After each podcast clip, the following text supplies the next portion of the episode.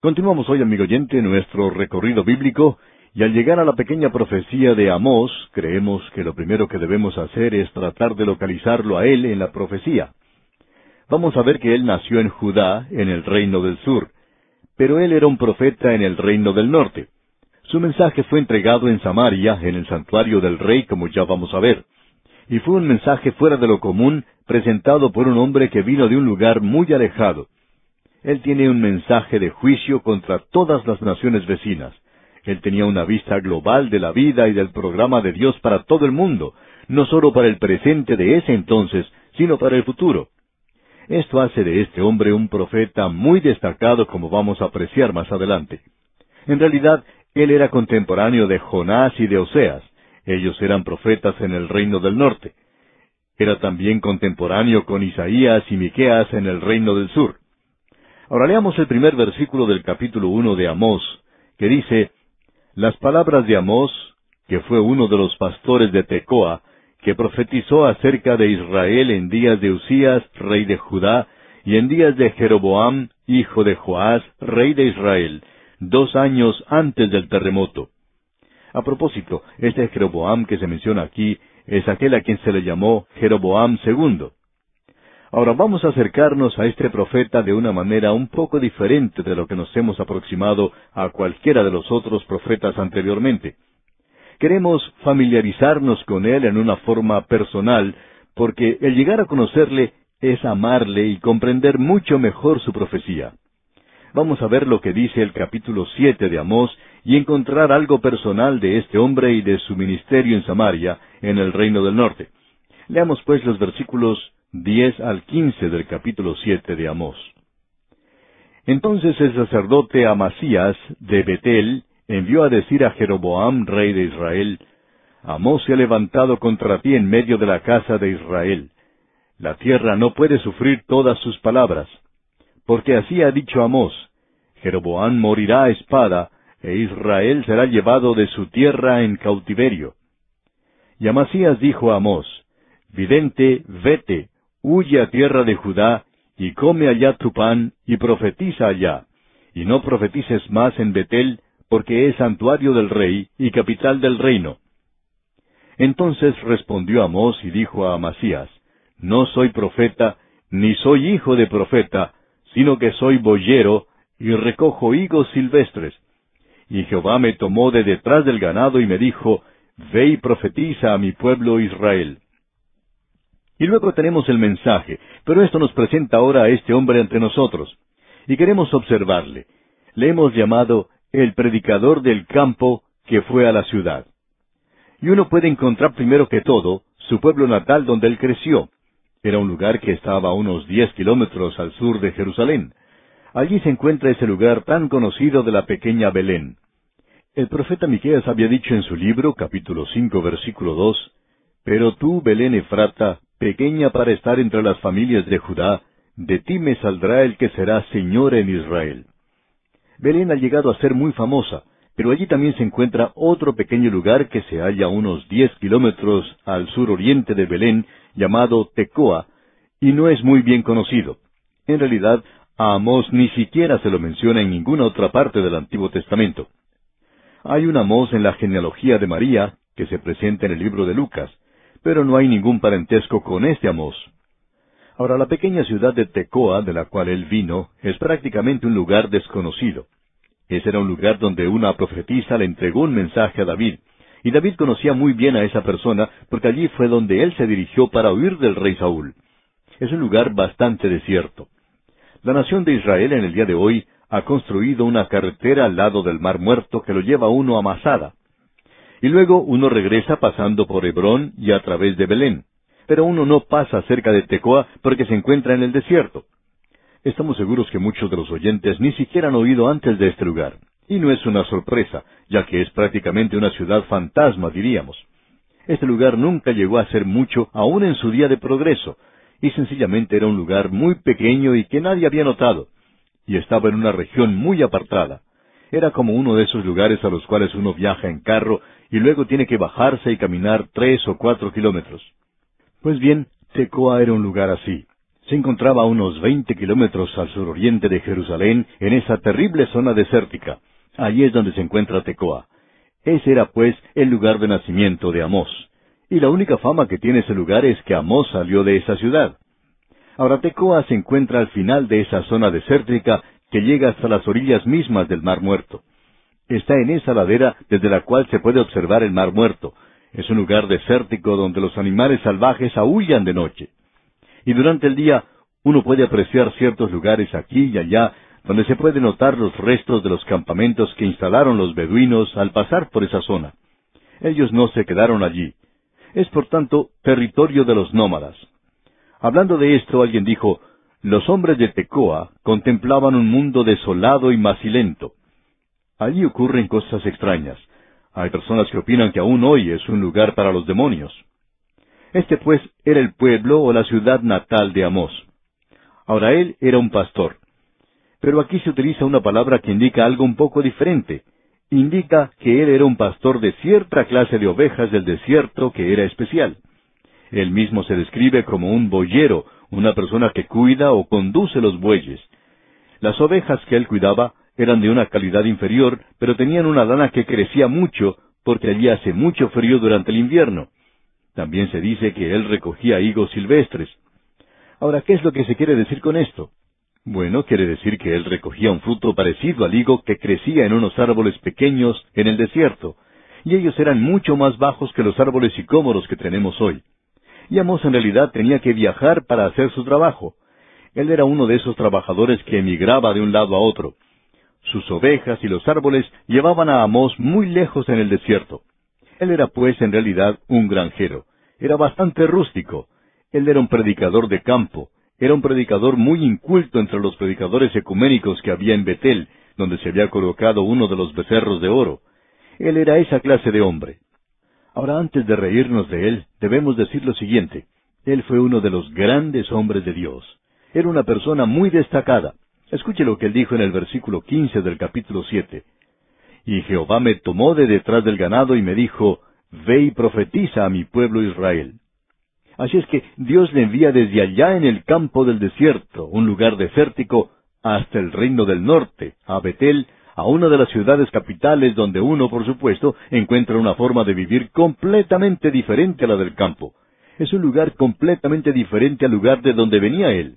Dios le llamó a él para predicar. Dios le dio un mensaje y le envió a Betel.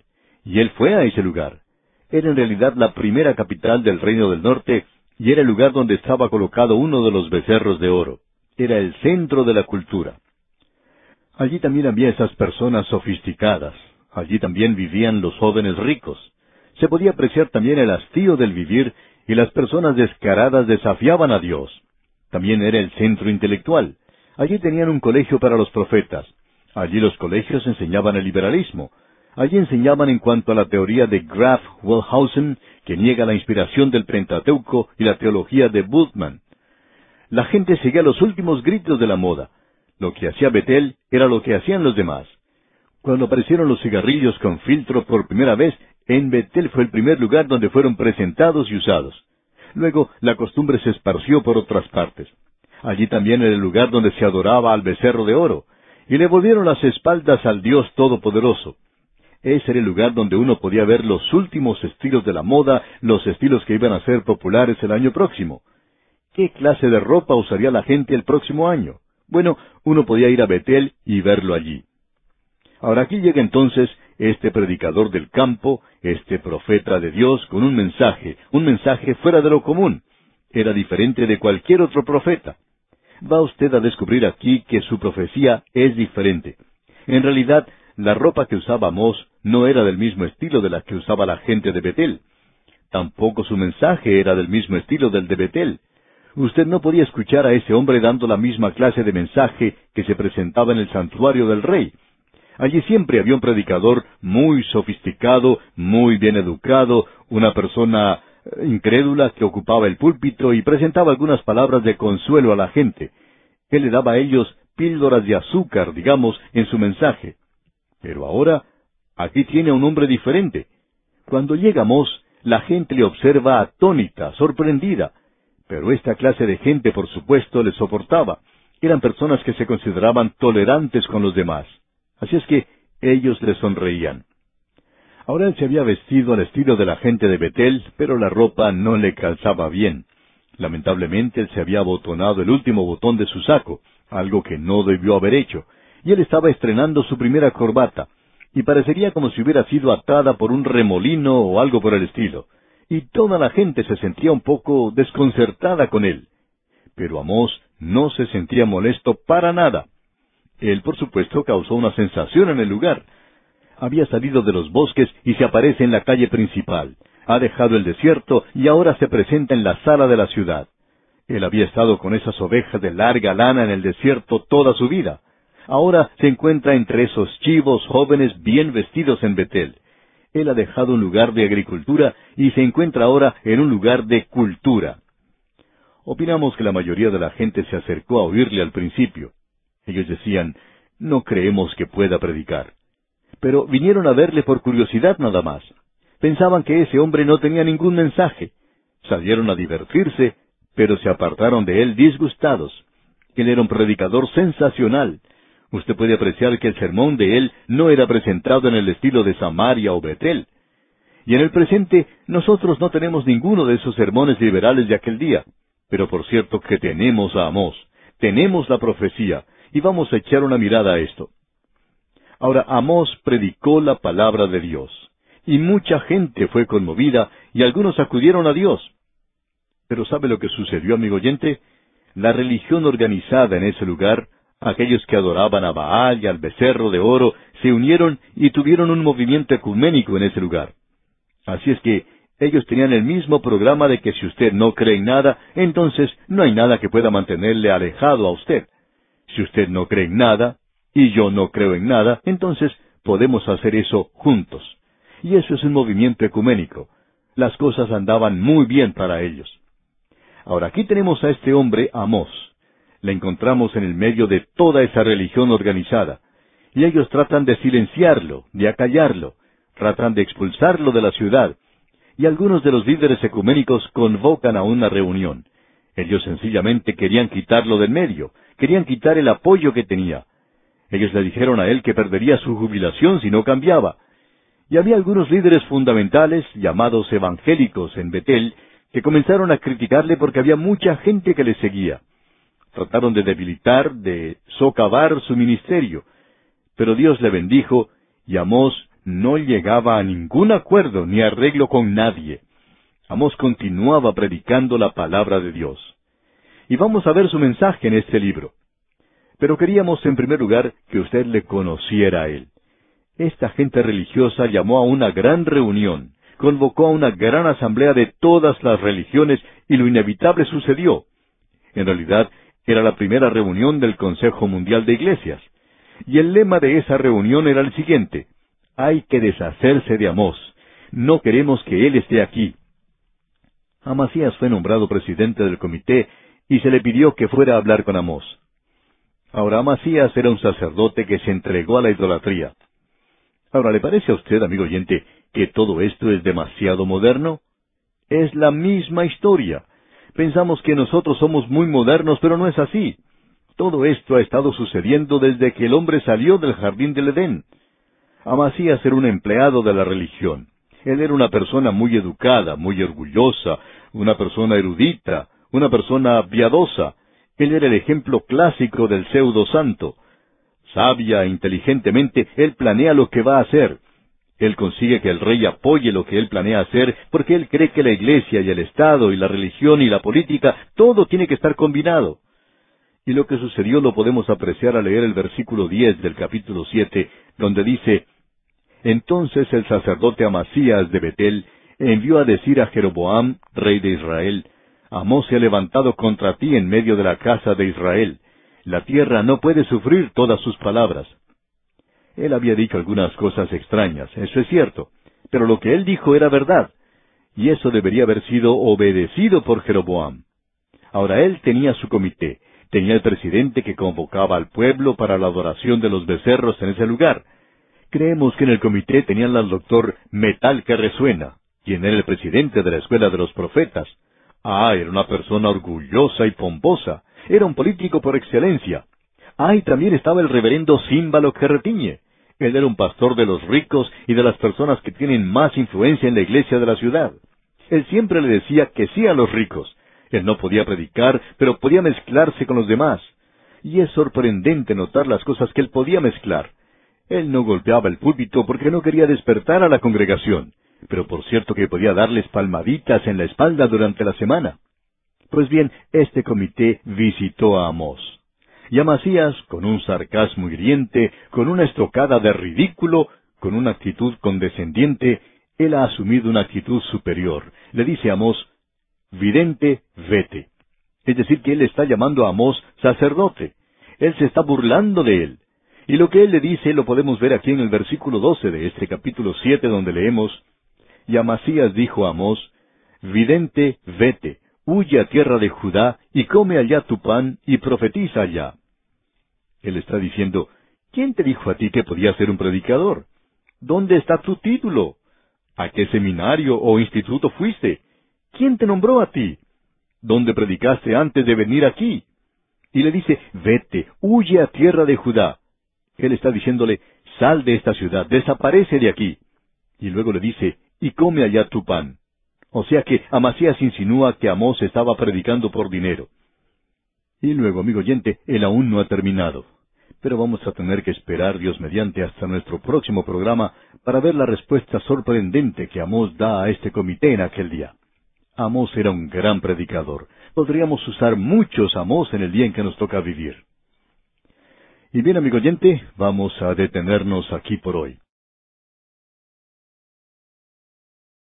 Continuamos avanzando hoy, amigo oyente, por el libro de Amós que comenzamos en nuestro programa anterior.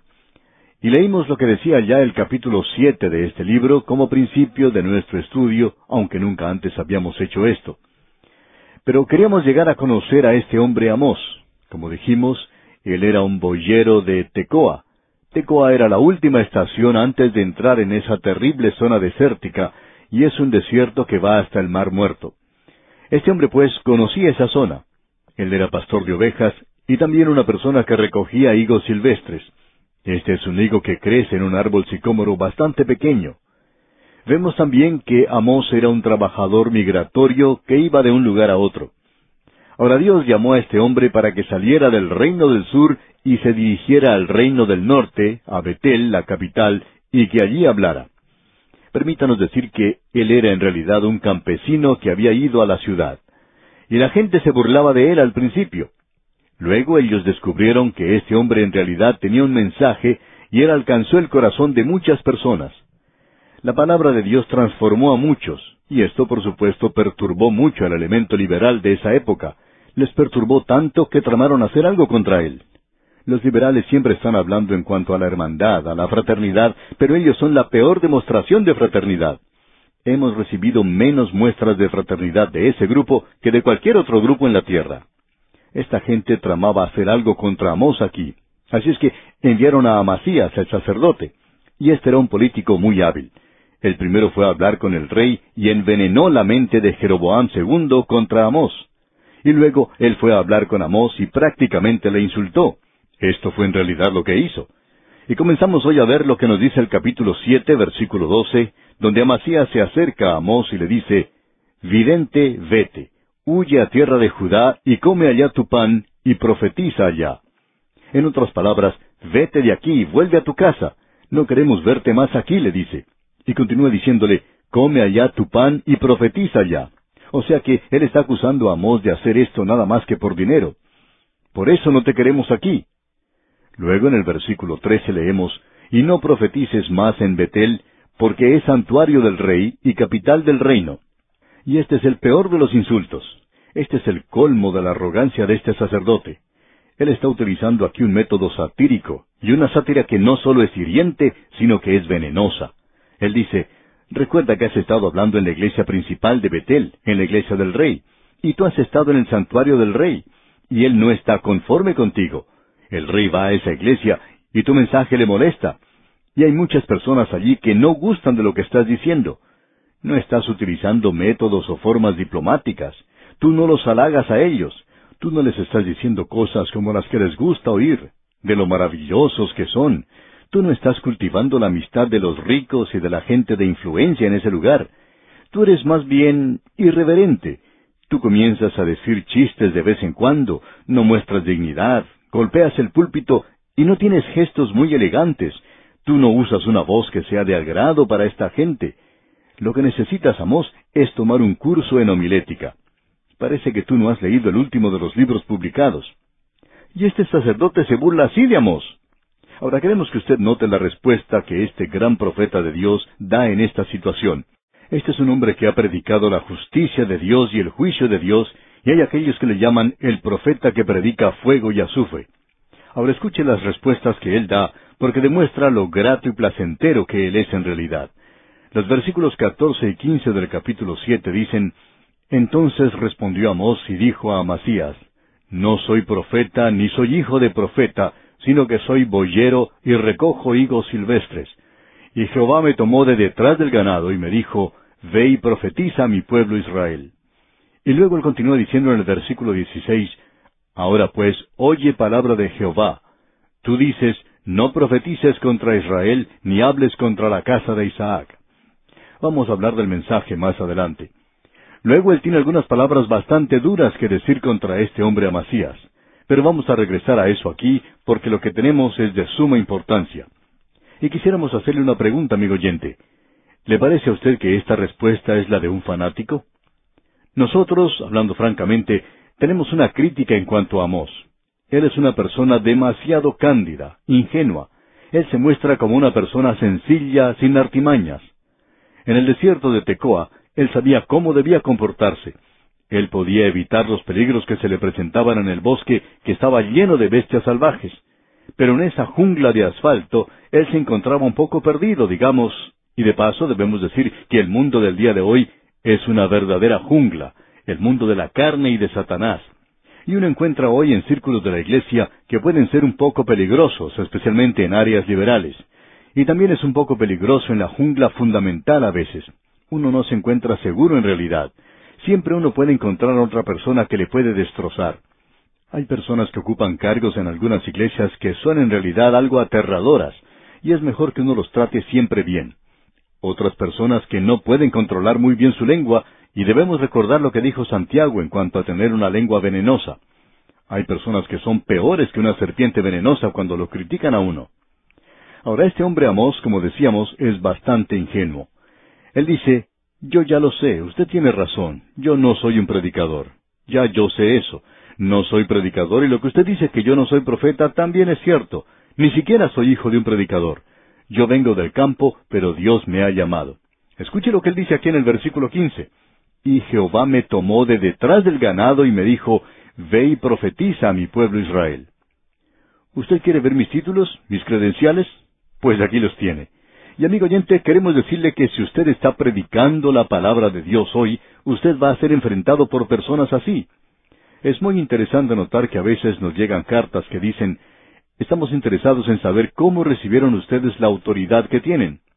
Bueno, eso es más fácil. Cuando éramos jóvenes Dios nos llamó y estamos seguros que Él nos ha llamado. Ahora alguien quizá diga, bueno, usted tiene mucha fe. La verdad es, amigo oyente, que como persona joven uno no tiene fe. A veces uno ni siquiera está seguro de si el Señor le permitirá completar sus estudios. Así es que es muy difícil señalar esto cuando uno es joven. Pero cuando ya uno ha avanzado en la jornada, tiene más seguridad y puede decir que lo sabe, que ha sido llamado por Dios. De modo que no es necesario presentar la autoridad que uno tiene. Y uno puede ser tan ingenuo como este hombre, aunque quizá es demasiado cándido en la forma de actuar según lo observamos nosotros. Sin embargo, el Señor le estaba guiando. Ahora él no estaba presentando el mensaje de los hombres. Él estaba presentando un mensaje de la palabra de Dios. Él predicaba contra el pecado. Él no era un predicador meloso. Él no estaba presentando una dulzura artificial. Él no estaba tratando de perfumar sintéticamente la basura que estaba ante él. Él sabía que no había cantidad suficiente de perfume para hacer cambiar el olor a podredumbre que existía en ese lugar y él presentó muy claramente el hecho de que Dios no era blando y tolerante, que Él no era sentimental, que no era superficial. Él no dio su consentimiento a los caprichos que existían en una tierra de discursos y entretenimiento.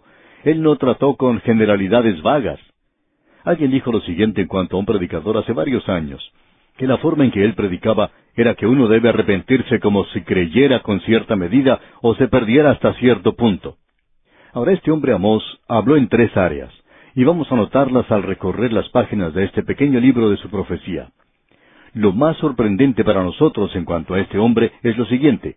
Él era prácticamente desconocido cuando llegó a Betel. Y aún en el presente es un poco desconocido. Pero en los días de Amós, en la época de la Biblia, se le unía al profeta Oseas, se les conocía como Amós y Oseas. Ellos marchaban juntos, eran profetas contemporáneos. Estamos seguros que se conocían el uno al otro. Y como ya hemos apreciado, Oseas enfatizaba el amor de Dios, pero que un Dios de amor continúa juzgando o castigando el pecado. Ahora Amós habla de la alta justicia y de la inflexibilidad de Dios que causa que Él llegue a juzgar. Vamos a regresar al primer capítulo de este libro para ver cuál es el mensaje de este hombre. Creemos que ahora ya conocemos algo en cuanto a Él personalmente. Él es un hombre que no tiene temor, un hombre muy destacado. Él está presentando un mensaje, pero lo que realmente sorprende es que este hombre tiene una apreciación mundial de la situación. Él tiene una concepción global. Él primero habla a las naciones vecinas de Israel, y él habló a los grandes poderes mundiales de aquel día. Eso no era algo nuevo. Más adelante los otros profetas también lo hicieron. Uno encuentra que Isaías, Jeremías, Ezequiel y por cierto Daniel lo hicieron. Pero el método utilizado por esos hombres era el de hablar primero del juicio de Dios a la nación de Israel y luego entonces hablaban de las otras naciones. Ahora Amos invierte ese método. Él habla primero del juicio de Dios a las naciones vecinas. Cuando él habló primero en el santuario del rey, indicó que Dios iba a juzgar a Siria. Dios iba a juzgar a estas otras naciones que rodeaban a Israel, Listra, Fenicia, Edom, Amán, Moab, y todos ellos llenaban el santuario del rey. Él en realidad estaba reuniendo gran cantidad de gente a su alrededor porque a ellos les gustaba oír su predicación en cuanto a los pecados de los de Moab, pero no les gustaba cuando hablaban de sus pecados. Y hay muchas personas que hoy gustan de escuchar que el predicador hable de los pecados de los moabitas que fueron cometidos hace cuatro mil años, pero no les gusta que uno les hable en cuanto a los pecados que ellos cometen ahora. Ahora podemos ver que este hombre, Amós, hace uso de mucha diplomacia. Él era una persona bastante elocuente, aunque procedía de una zona desértica y era un predicador de campo, pero tenía un lenguaje tremendo. Algunas de sus declaraciones son realmente elocuentes. Según nuestra opinión, él era un gran predicador. No estamos de acuerdo con Amasías, quien sugirió que él tendría que abandonar la ciudad.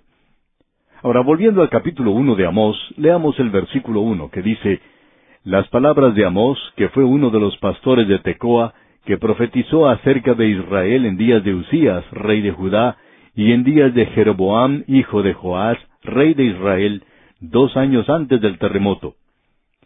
No vamos a entrar en demasiados detalles en cuanto a la fecha. Ese terremoto fue mencionado por Zacarías unos doscientos años después de eso. Según Josefo, tuvo lugar durante el reino de Usías. Como quiera que sea, eso en realidad no es muy importante. Ahora eso nos ayuda a ver que él era contemporáneo de Oseas y que él era uno de los primeros profetas, y él es profeta para el reino del norte. Ahora notemos lo que dice el versículo dos del capítulo uno. Dijo, Jehová rugirá desde Sión, y dará su voz desde Jerusalén, y los campos de los pastores se enlutarán, y se secará la cumbre del Carmelo. Nos damos cuenta que esto es un lenguaje figurado en muchas formas. De paso digamos que es muy elocuente. Jehová rugirá desde Sión. Usted recordará que Joel utilizó esta expresión más adelante y nos sugiere el rugido de un león cuando se abalanza sobre su presa. Es una forma muy sorprendente de comenzar un libro. Jehová rugirá desde Sión. Rugirá como león.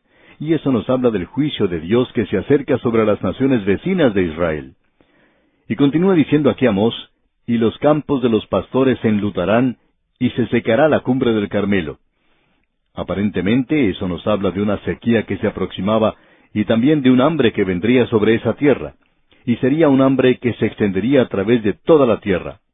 Ahora, si uno visita hoy esa zona del Carmelo, puede notar que hay unos árboles hermosos. También hay flores hermosas en ese lugar, y tiene que haber sido esa la condición que apreció Amós en su día. También estaba así en el día de Elías, Pero ahora se aproxima una sequía que todo lo hermoso que existía en el Carmelo se secaría. Ahora en el versículo tres tenemos una sección que probablemente necesitaría un bosquejo de nuestra parte. Para entender mejor un libro de la Biblia es necesario tener un bosquejo. Es por eso que enviamos a todos nuestros oyentes notas y bosquejos para cada libro de la Biblia. Lo que aquí tenemos en la primera parte son los juicios sobre las naciones vecinas de Israel. Comienza con el primer versículo y continúa hasta el capítulo dos, versículo tres. Y se mencionan aquí varias naciones. La primera nación que se menciona es Siria, cuya capital era Damasco. Y en el versículo tres leemos, Así ha dicho Jehová, por tres pecados de Damasco, y por el cuarto no revocaré su castigo, porque trillaron a Galaad con trillos de hierro. Ahora, ¿de qué estamos hablando aquí? Bueno, amigo oyente, él no se está refiriendo solamente a tres o cuatro pecados. Él no está tratando de darle a usted una lista de aquellos pecados, y no solo quiere decir tres o cuatro, porque podría haber dicho cinco o seis, ya que son muchas las transgresiones. Es decir, que la copa de iniquidad de ellos estaba llena, y nada podía detener ahora el castigo de Dios que se aproximaba sobre esa tierra. Luego él habla de aquello que ellos hicieron. Ellos habían utilizado aquellos instrumentos para trillar, eran utilizados para trillar el grano, y así es como ellos habían tratado a Galaad. Ahora, ¿qué es lo que quiere decir con Galaad? Bueno, Galaad se encontraba en la ribera oriental del río Jordán. Era una tierra que llegaba hasta el mar de Galilea, y allí estuvieron Rubén y la mitad de la tribu de Manasés y la tribu de Gad. Ellos ocuparon el lado equivocado, digamos. Y Siria, que se encuentra al norte, vino de ese lugar. Y eso lo notamos en el presente por la situación que existe entre Siria e Israel. Ellos habían bajado contra el pueblo de Dios y los habían trillado, según esta expresión y Él nos está juzgando por la crueldad que demostraron y por la brutalidad contra el pueblo de Israel. Y vamos a ver esto que ha sido demostrado en los libros históricos de la Biblia. Pero vamos a tener que esperar hasta nuestro próximo programa, Dios mediante, para poder apreciarlo. Y entonces, amigo oyente, vamos a ver el juicio contra estas otras naciones. Y siempre hay una razón diferente por la cual Dios juzga a estas otras naciones. Continuamos hoy, amigo oyente, nuestra marcha por la profecía de Amós. Y vamos a continuar nuestro estudio en el capítulo uno, comenzando con el versículo cuatro. En nuestro programa anterior comenzamos el estudio en el primer capítulo, donde pudimos apreciar los juicios de Dios sobre las naciones vecinas de Israel, es decir, aquellas naciones que rodeaban a la nación de Israel. Y Amós nos da una vista global, una vista panorámica, algo que la mayoría de las religiones no puede hacer. Ellas están limitadas a cierta raza o a cierta clase de gente. Pero la palabra de Dios, aún en el Antiguo Testamento, nos muestra que Dios no es el Dios para la nación de Israel solamente, sino que Él también es el Dios para los gentiles. El apóstol Pablo nos presenta esto de una manera muy clara, por cierto. Y Dios también juzga a las naciones. Y creemos que hoy Dios tiene un gran propósito de llamar a un pueblo para su nombre. Pero eso no quiere decir que Dios ya no tenga nada que ver con los asuntos de este mundo. Eso no es así. Él aún continúa en juicio sobre las naciones del mundo. Y este pequeño libro tiene un gran mensaje en cuanto a esto. Ahora, Él juzga a esta nación de Siria por su crueldad. Es la primera nación que se menciona y Damasco es su capital. Ahora los versículos cuatro y cinco de este primer capítulo de Amós dicen, Prenderé fuego en la casa de Asael y consumirá los palacios de Benadad, y quebraré los cerrojos de Damasco, y destruiré a los moradores del valle de Avén, y los gobernadores de Bet-Edén, y el pueblo de Siria será transportado a Kir, dice Jehová. Ahora lo que tenemos ante nosotros aquí es el juicio de Dios sobre esta nación de Siria en aquel día. Damasco era la capital, como ya hemos dicho, y eso fue cumplido en realidad de manera literal. No teníamos intención de hacerlo, pero para aclarar esta situación aquí vamos a leer allá en el segundo libro de los Reyes, capítulo diez, versículos treinta y dos y treinta y tres, y leemos En aquellos días comenzó Jehová a cercenar el territorio de Israel, y los derrotó a Sael por todas las fronteras, desde el Jordán al nacimiento del sol, toda la tierra de Galaad, de Gad, de Rubén y de Manasés, desde Aroer, que está junto al arroyo de Arnón, hasta Galaad y Basán. Como dijimos anteriormente, la tierra de Galaad era el lugar donde se habían ubicado las tribus de Galaad y de Rubén y la mitad de la tribu de Manasés, del otro lado, es decir, del lado oriental del río Jordán, y Siria vino contra ellos al principio y los destruyó.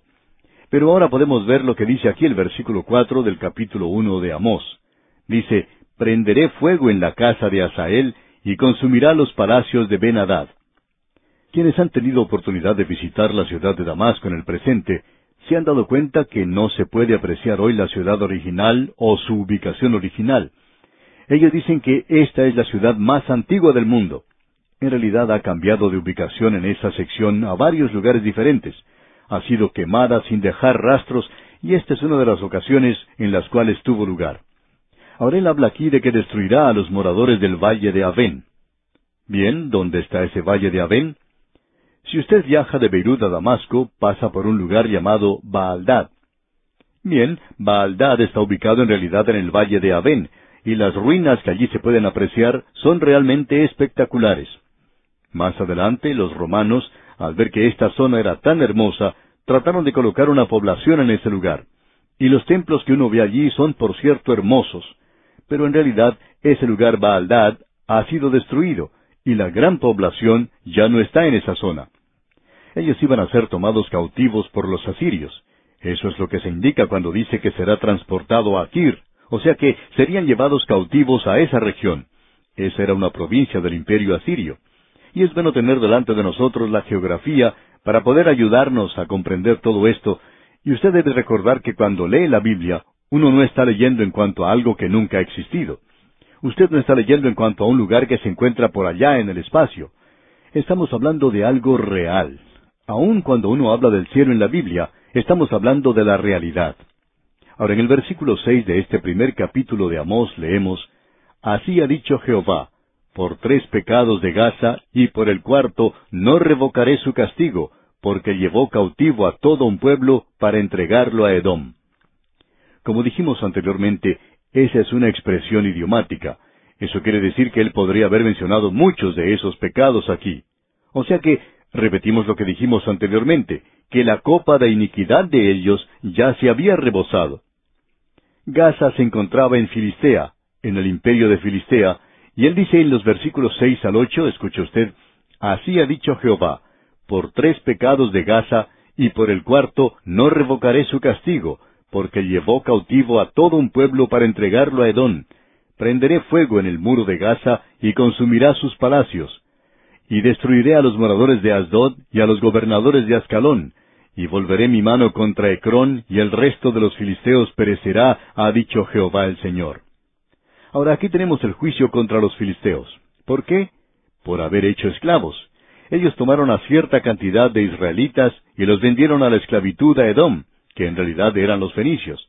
Allí es donde concluyeron su jornada. Los fenicios eran grandes comerciantes y ellos a su vez los vendían, los vendían como prisioneros de guerra a la esclavitud, y los enviaban en realidad a todas partes del mundo mediterráneo. Y es por eso que Dios va a juzgar ese lugar. Ahora es muy interesante notar lo que está sucediendo hoy con la zona de Gaza, ya que es algo que está en la zona árabe, pero bajo el control de Israel. Ellos están teniendo problemas con esta zona, por supuesto pero Asdod y Ascalón aún están en Israel. Y hoy usted puede ver que en Asdod existe una gran refinería que ha sido instalada en ese lugar. También se ha construido un nuevo puerto. Esto probablemente se convierta en algo más importante que el puerto de Haifa. Opinamos que está ubicado un poco mejor que el otro. Y Ascalón se encuentra al sur de ese lugar. Uno todavía puede apreciar las ruinas del templo de Dagón. Todos estos son lugares reales, verdaderos, y nuevamente el juicio de Dios cayó sobre estos lugares de la misma manera en que Dios dijo que iba a suceder. Él dijo que iba a enviar fuego en el muro de Gaza y consumirá sus palacios.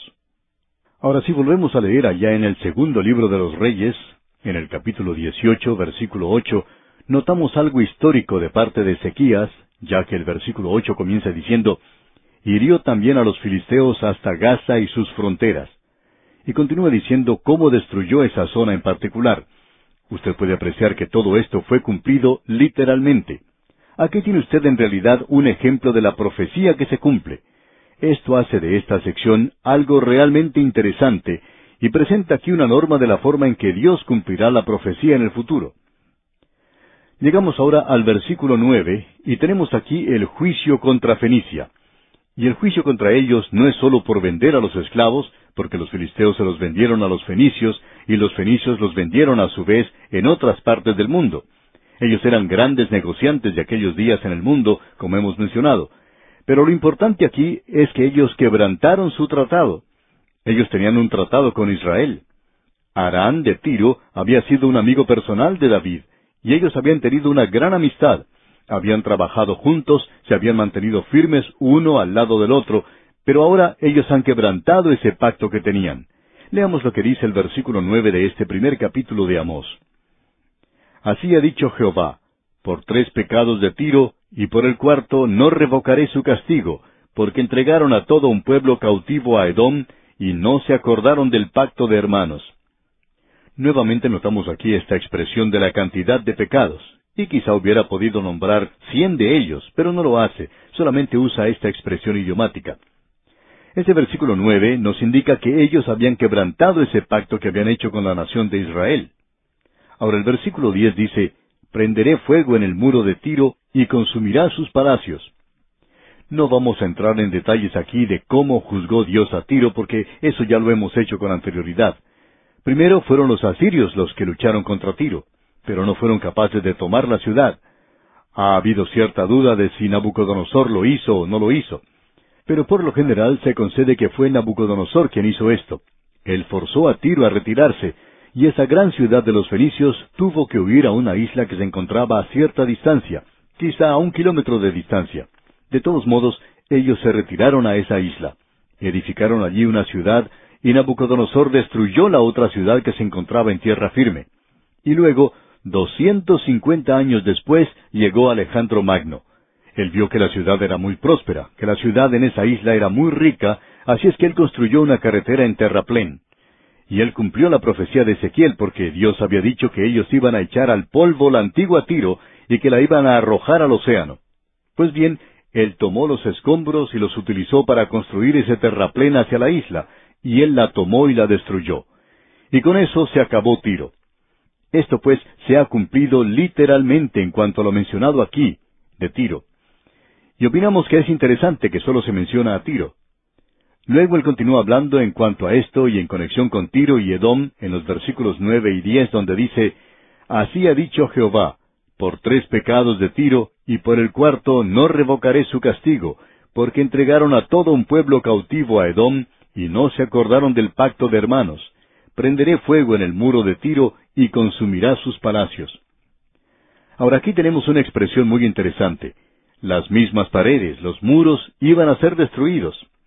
Luego él habla inmediatamente a Edom, y el juicio contra Edom es a causa de un espíritu vengativo. Y detrás de la venganza ordinariamente se encuentran los celos. Y ellos estaban celosos de sus hermanos. Usted se da cuenta que Edom era Esaú, e Israel era Jacob. Ellos eran hermanos mellizos. Y leemos aquí en los versículos once y doce de este primer capítulo de Amós, Así ha dicho Jehová, por tres pecados de Edom, y por el cuarto no revocaré su castigo, porque persiguió a espada a su hermano y violó todo afecto natural, y en su furor le ha robado siempre y perpetuamente ha guardado el rencor. Prenderé fuego en Temán y consumirá los palacios de Bosra. Temán era una ciudad en Edom, pero a veces Temán se utiliza para describir todo el país de Edom. Si uno visita esa zona hoy, puede ver la ciudad de Petra y todo lo que podía quemarse en esa ciudad fue destruido. En realidad, gran parte de la ciudad había sido enclavada en la roca, así es que es algo espectacular para apreciar hoy. Pero los palacios de Bosra han sido devorados y han desaparecido completamente. Esta profecía contra Edom, pues, ha sido cumplida literalmente. Llegamos ahora a la nación de Amón, los amonitas usted se puede dar cuenta que estamos recorriendo las naciones que rodeaban a Israel casi en un círculo. Comenzamos con Siria, luego pasamos a Fenicia y luego a los filisteos, y ahora pasamos hacia el sur, a Edom. Y tenemos luego los amonitas que se encontraban también en esa zona. Y aquí tenemos el juicio contra los amonitas. Ahora, ¿cuál fue el juicio de Dios contra ellos? Bueno, se había cometido un crimen violento. Y vamos a ver eso en el versículo trece de este capítulo uno de Amós, donde dice, Así ha dicho Jehová, por tres pecados de los hijos de Amón, y por el cuarto no revocaré su castigo, porque para ensanchar sus tierras abrieron a las mujeres de Galaad que estaban encintas. Los amonitas se encontraban en la ribera oriental, y ellos se unieron con los sirios luchando contra las dos tribus y media que había en la tierra de Galaad. Y ellos hicieron eso para poder extender sus fronteras. Y los versículos catorce y quince de este capítulo uno de Amós dicen, Encenderé fuego en el muro de Rabá, y consumirá sus palacios con estruendo en el día de la batalla, con tempestad en día tempestuoso, y su rey irá en cautiverio, él y todos sus príncipes, dice Jehová.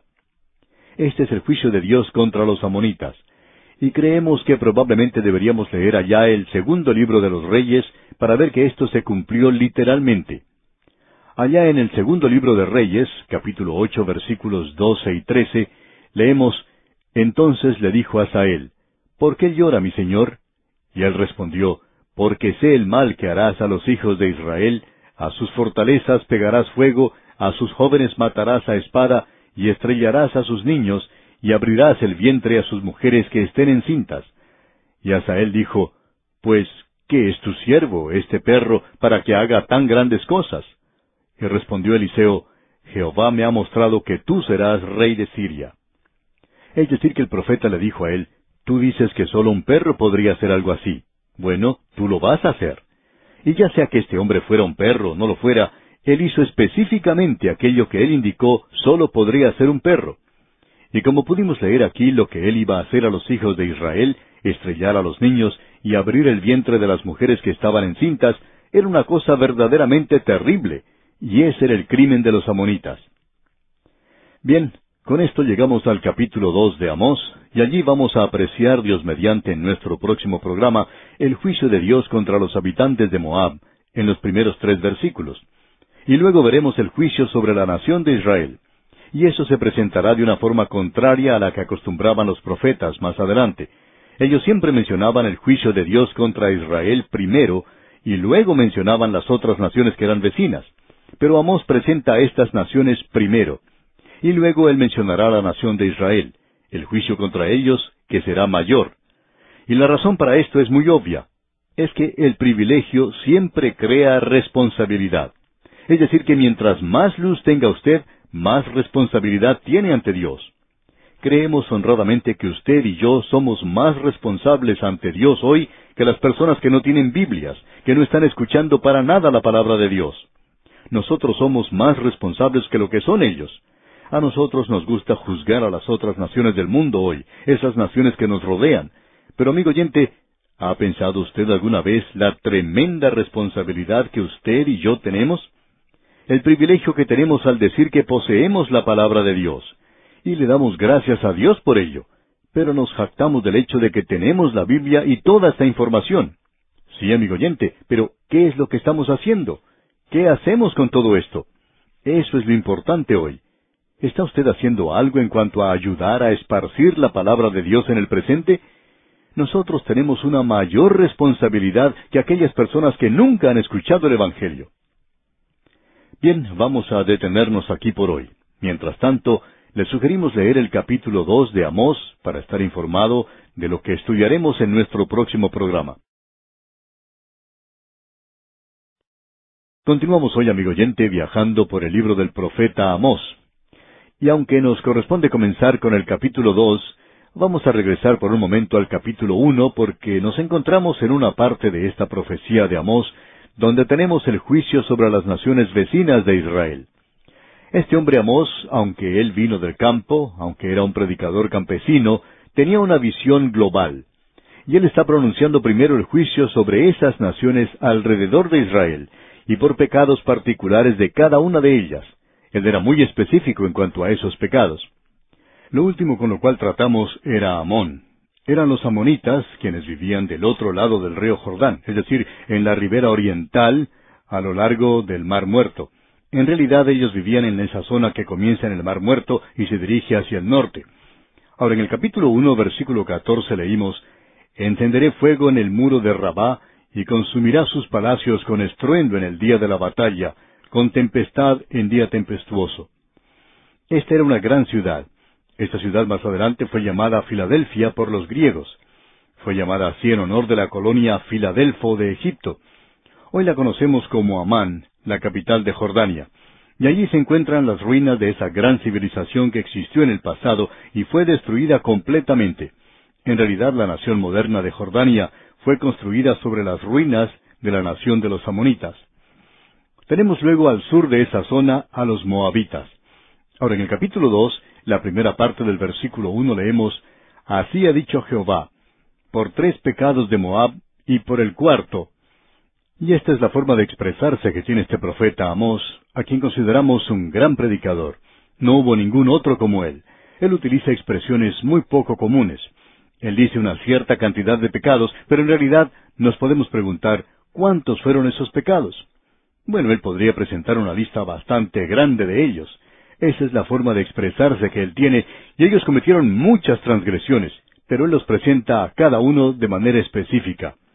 Ahora, en el versículo uno del capítulo dos dice, Así ha dicho Jehová, por tres pecados de Moab y por el cuarto no revocaré su castigo, porque quemó los huesos del rey de Edom hasta calcinarlos.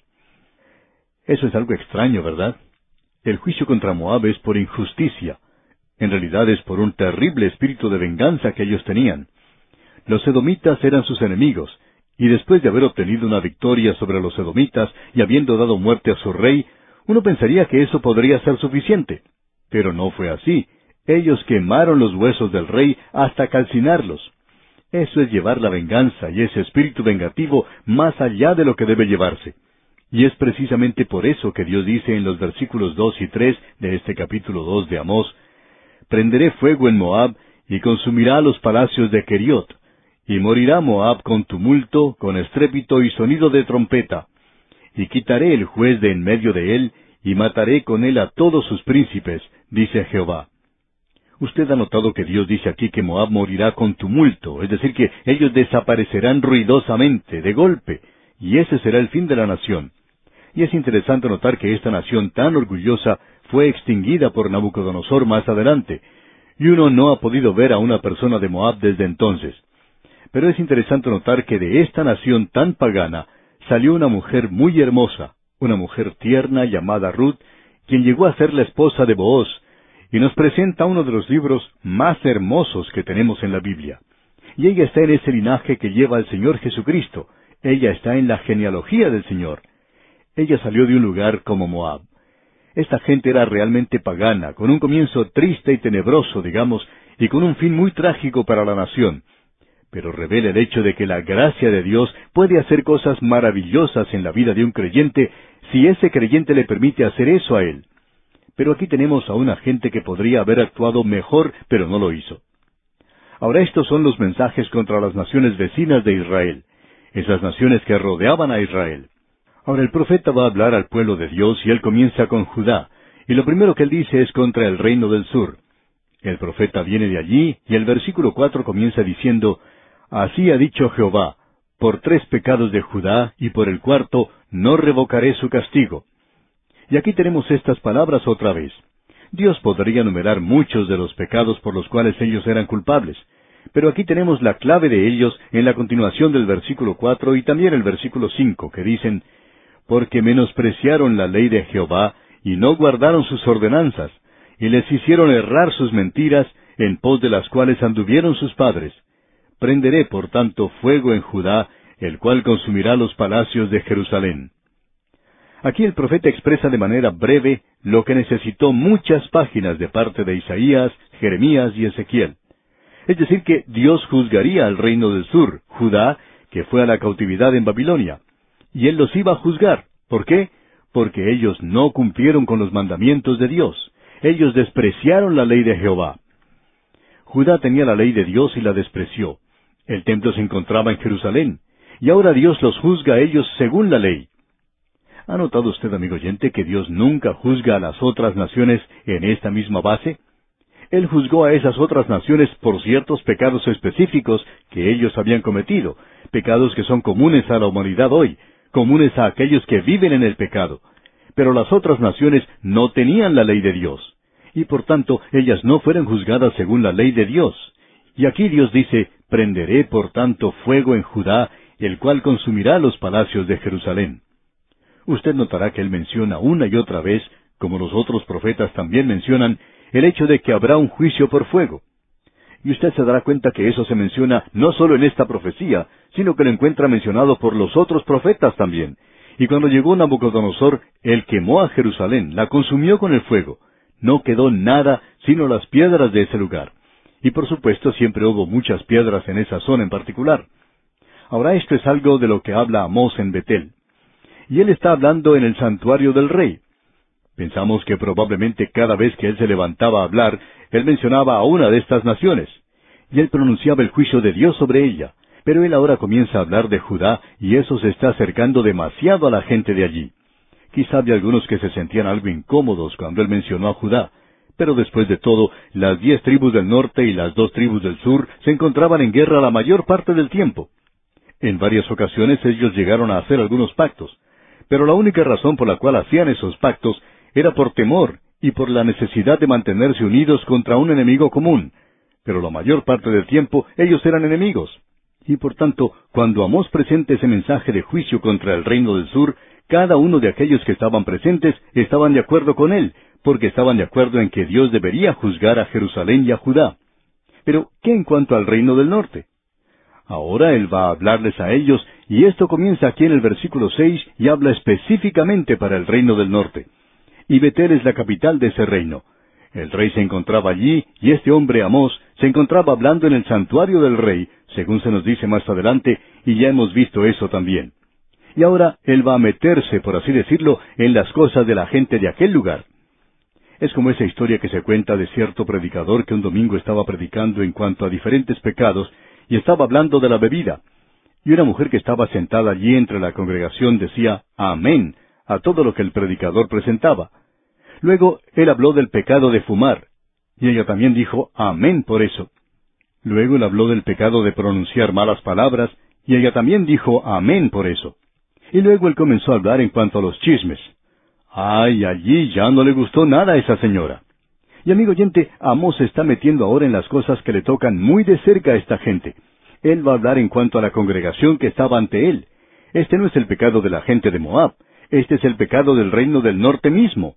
Ellos también tenían la ley de Dios, ellos tenían los mandamientos de Dios, ellos tenían la palabra de Dios. Y escuche usted lo que dice el profeta aquí en el versículo seis de este capítulo dos de Amós. Así ha dicho Jehová, por tres pecados de Israel y por el cuarto no revocaré su castigo, porque vendieron por dinero al justo y al pobre por un par de zapatos. Amigo oyente, nosotros no creemos que podemos ponernos de pie en una reunión y hablar, a no ser que podamos hablar en base a esto. Así ha dicho Jehová. Pensamos que esa es la base de todo ministerio. Ahora, ¿qué es lo que tiene que decir la palabra de Dios? Bueno, así ha dicho Jehová, por tres pecados de Israel y por el cuarto no revocaré su castigo. Pero hay mucho más que esto, y él lo menciona. Él va a tratar ahora con la ley de Moisés. Él no está tratando aquí con los mandamientos como lo hizo con Judá, sino que él está tratando aquí con estos mandamientos que tienen que ver con la vida diaria de cada persona. Y en primer lugar, él dice aquí en la segunda parte del versículo seis, porque vendieron por dinero al justo y al pobre por un par de zapatos. Aquí tenemos algo que es bastante interesante.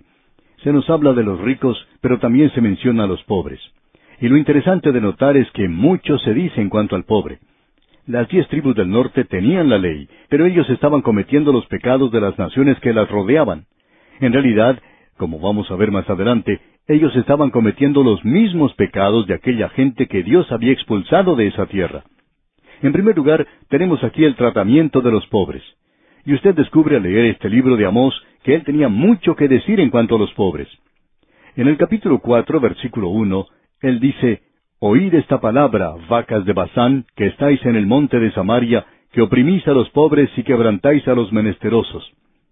Y luego él dice en el capítulo cinco, versículo once, Por tanto, puesto que dejáis al pobre, y ya hemos destacado esto una y otra vez, que los profetas hablan de los pobres y que éstos no van a recibir justicia, que ellos no van a ser tratados bien en esta tierra, sino hasta cuando venga Cristo a reinar. La única esperanza que el pobre tiene, y lo repetimos una vez más, es el Señor Jesucristo. Hay algunos partidos políticos que dicen que ellos van a cuidar del pobre. Cada vez que viene un político que nos dice que nos va a cuidar, yo le escucho hablar y luego aumentan los impuestos, y continúan subiendo una y otra vez. Y uno descubre que esos políticos que dicen ayudar a los pobres son todas personas ricas. Creemos que hay demasiados ricos en el gobierno y estos no conocen en realidad los problemas de los pobres. Ellos no comprenden la situación por la que pasamos nosotros, y nos agrada pensar que llegará un día cuando vendrá alguien que sí cuidará de los pobres. Ahora Dios juzgará a esta nación aquí por tratar mal a los pobres. Ahora alguien quizá diga, ¿y hay alguna ley en cuanto a esto? Por cierto que existe, amigo oyente. Permítame leer una y podríamos mencionar varias. En el versículo 19 del capítulo 16 de Deuteronomio dice, No tuerzas el derecho, no hagas acepción de personas, ni tomes soborno, porque el soborno ciega los ojos de los sabios y pervierte las palabras de los justos. Dios mencionó esta ley para proteger a los pobres. En aquellos días, una persona podía ser completamente inocente, pero algún enemigo podía pasarle dinero al juez. Y de paso digamos que esa práctica no es algo que ha pasado a la historia todavía. Hay cosas que cambian, pero esto no ha cambiado, por cierto. Es muy difícil para que el pobre obtenga justicia de veras hoy cuando el dinero tiene tanta influencia en el presente. Este hombre está hablando en cuanto a un problema muy pertinente de su día. Aún un par de zapatos provocaría juicio y causaría que los pobres sufrieran. Y luego él continúa diciendo en el versículo siete del capítulo dos de Amós, Pisotean en el polvo de la tierra las cabezas de los desvalidos y tuercen el camino de los humildes, y el hijo y su padre se llegan a la misma joven, profanando mi santo nombre.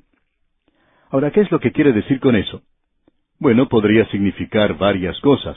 Podría significar, y eso es lo que creemos personalmente que significa, que esta gente tan egoísta, estos jueces tan avarientos y también los ricos, se resentían aún porque a los pobres les quedaba el polvo suficiente para arrojar sobre sus cabezas cuando estaban de duelo. Amigo oyente, esa es una idolatría moderna también. Esa es la envidia del día de hoy y vemos mucho de eso a veces. Y Dios juzga a las naciones por eso.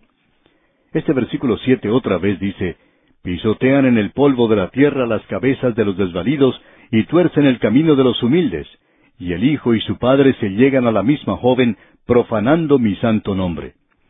Aparentemente él está hablando acerca de una sirvienta que es una prostituta, y el padre y el hijo se acercan a ella.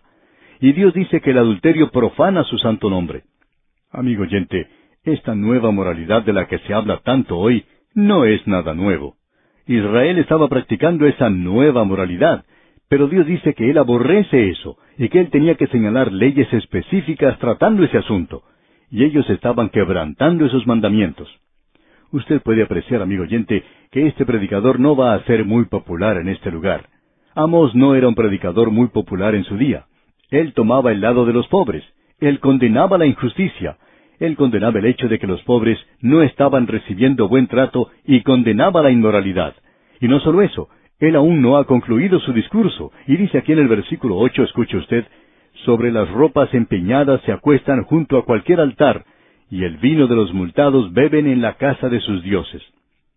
¿Sabía usted que Dios tenía una ley muy hermosa en cuanto a eso? Allá en el libro de Deuteronomio capítulo 24 versículos 12 y 13 leemos, Y si el hombre fuere pobre, no se acostará reteniendo aún su prenda.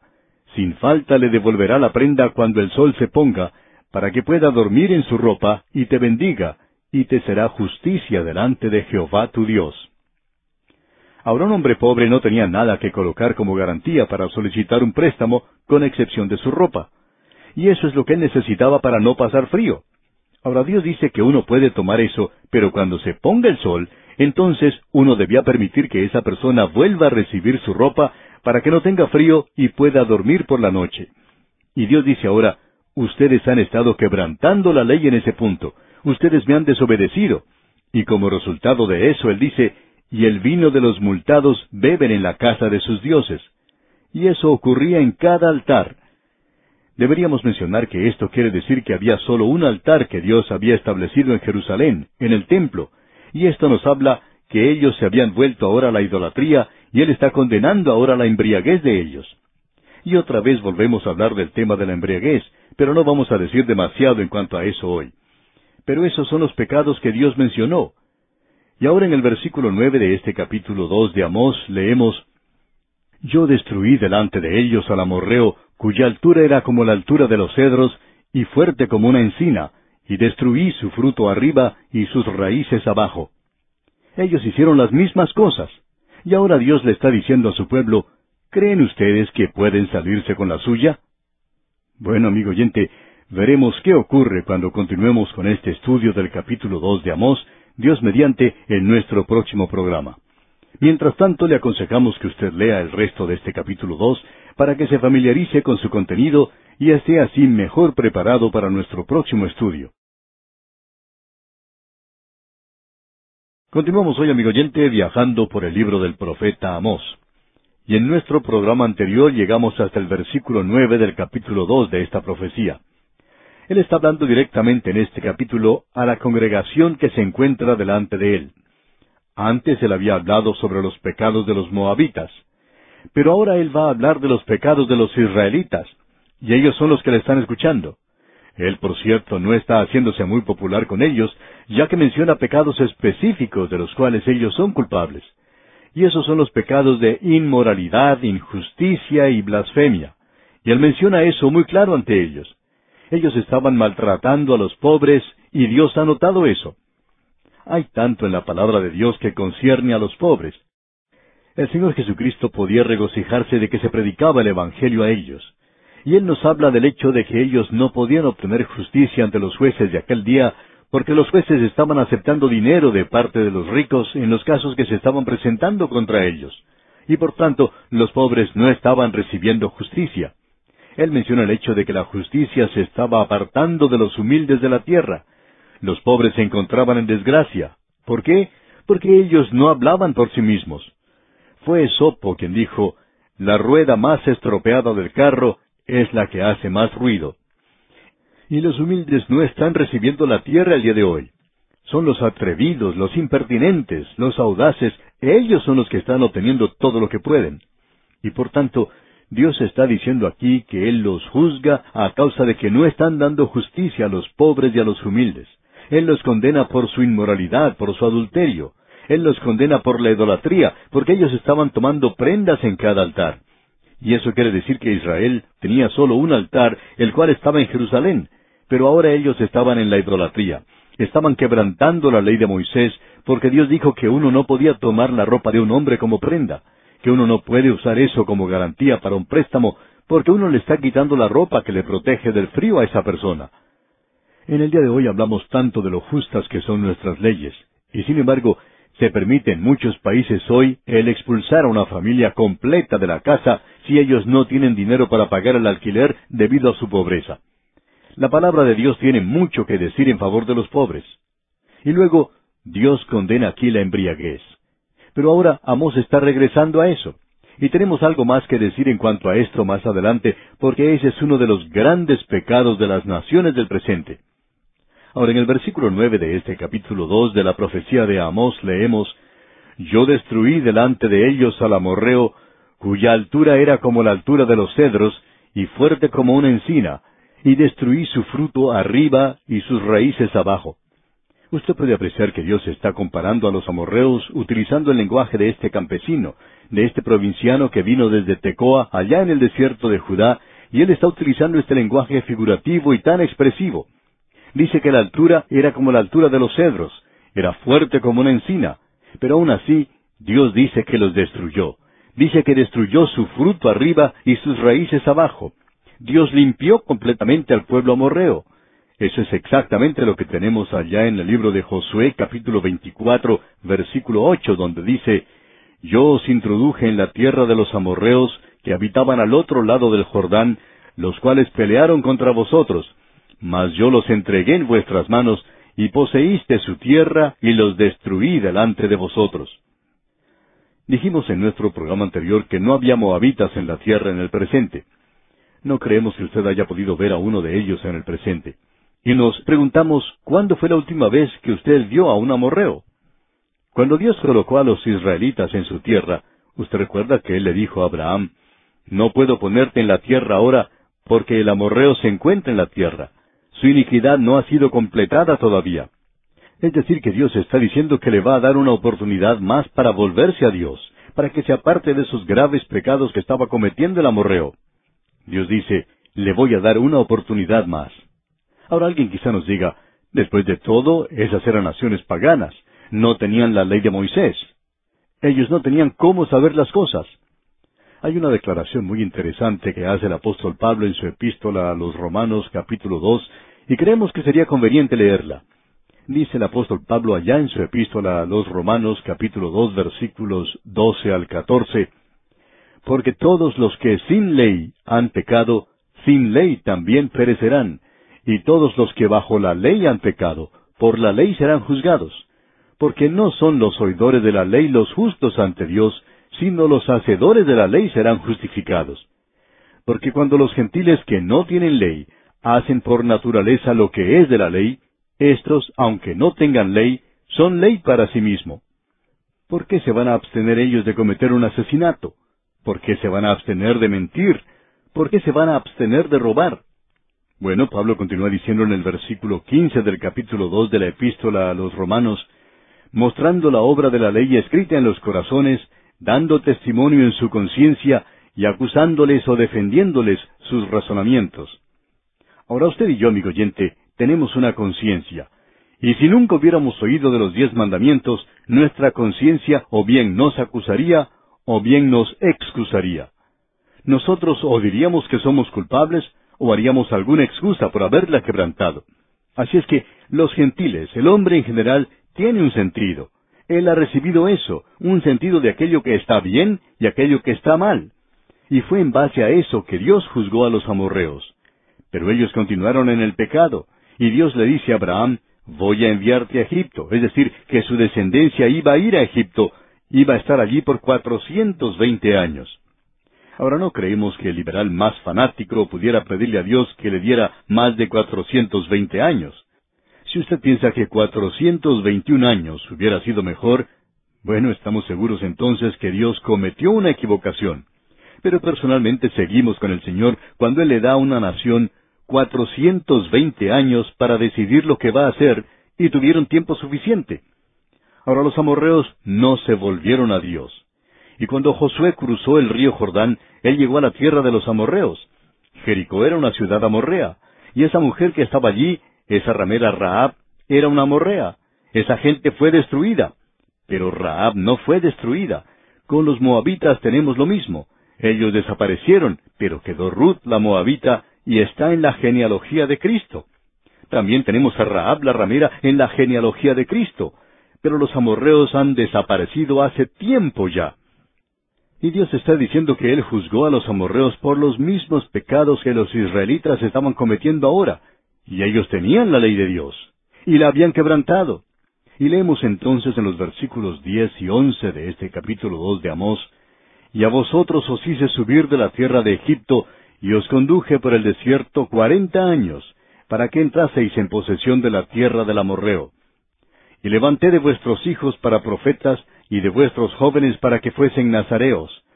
¿No es esto así, dice Jehová, hijos de Israel?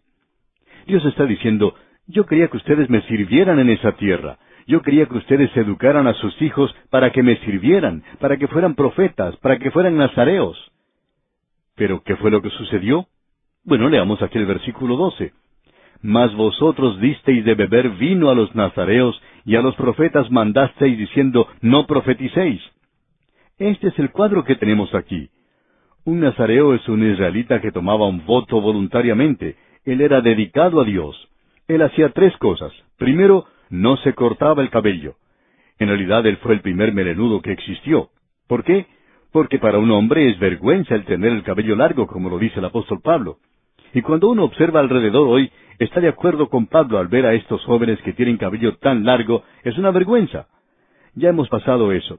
Y no es asunto nuestro el enfatizarlo otra vez, y no tratamos de decirle a nadie que se corte su cabello. Solamente estamos diciendo que los nazareos se dejaban crecer el cabello porque estaban dispuestos a soportar esa vergüenza. Ahora, la segunda cosa que estos nazareos debían hacer era que no debían beber vino o tocar siquiera la fruta del viñedo, ni siquiera las pasas de las uvas. Ellos no debían comer las uvas. Hay personas que han tratado de decir que el Señor Jesucristo era un nazareo. Pero eso no es cierto. El Señor Jesús no era un nazareo la gente en realidad le llamaba a él un bebedor de vino. y él bebió vino en la fiesta de Caná de Galilea, en esa fiesta de casamiento, usted recordará. Vamos a regresar a este tema de la embriaguez más adelante. Ellos pues estaban quebrantando una promesa, un voto, cuando les daban de beber a los nazareos. Y en tercer lugar, el nazareo no debía tocar a un cuerpo muerto o acercarse a él. Es decir, que cuando un ser querido moría, ellos ni siquiera se acercaban al funeral. ¿Por qué? Bueno, es colocando a Dios primero, y esa era una evidencia de esto. Ahora ellos le dijeron a los profetas, no profeticéis. Ellos les estaban diciendo a los profetas que no querían escucharles. No querían que ellos tuvieran algún mensaje para ellos. Así es que no escuchaban a los profetas. Una de las cosas que destaca la caída de Roma es que no fue destruida por un enemigo que la atacó de afuera, sino que cayó destruida por sí misma, desde adentro. Hay naciones en el mundo hoy que están pasando por situaciones similares a las de Roma. No las destruye un enemigo de afuera, sino que se están destruyendo a sí mismas por dentro. Una de las cosas que contribuye a la destrucción de una nación es la bebida alcohólica. El alcoholismo es realmente una enfermedad que afecta a millones en muchos países. Y eso, por supuesto, es algo que destruye a una nación. Otra de las cosas que caracteriza a una nación en decadencia es que no quiere escuchar la palabra de Dios. Puede prestar atención a los así llamados predicadores liberales, pero no escuchan a un predicador que habla basándose en la palabra de Dios. Amigo oyente, la voz de Dios no está siendo escuchada en muchas naciones del presente. Hay muy pocos predicadores que están tratando de declarar la palabra de Dios tal cual es presentada. Eso es lo que estaba ocurriendo allá en Israel. Es por eso que Amós está diciendo aquí que ellos estaban dando vino de beber a los nazareos, causando que ellos quebrantaran su voto y apartándoles de Dios. Y estaban diciendo a los profetas que no profetizaran, y le decían a Amós que no les gustaba la forma en que él les hablaba. Querían escuchar algo diferente, algo que les hiciera sentirse bien.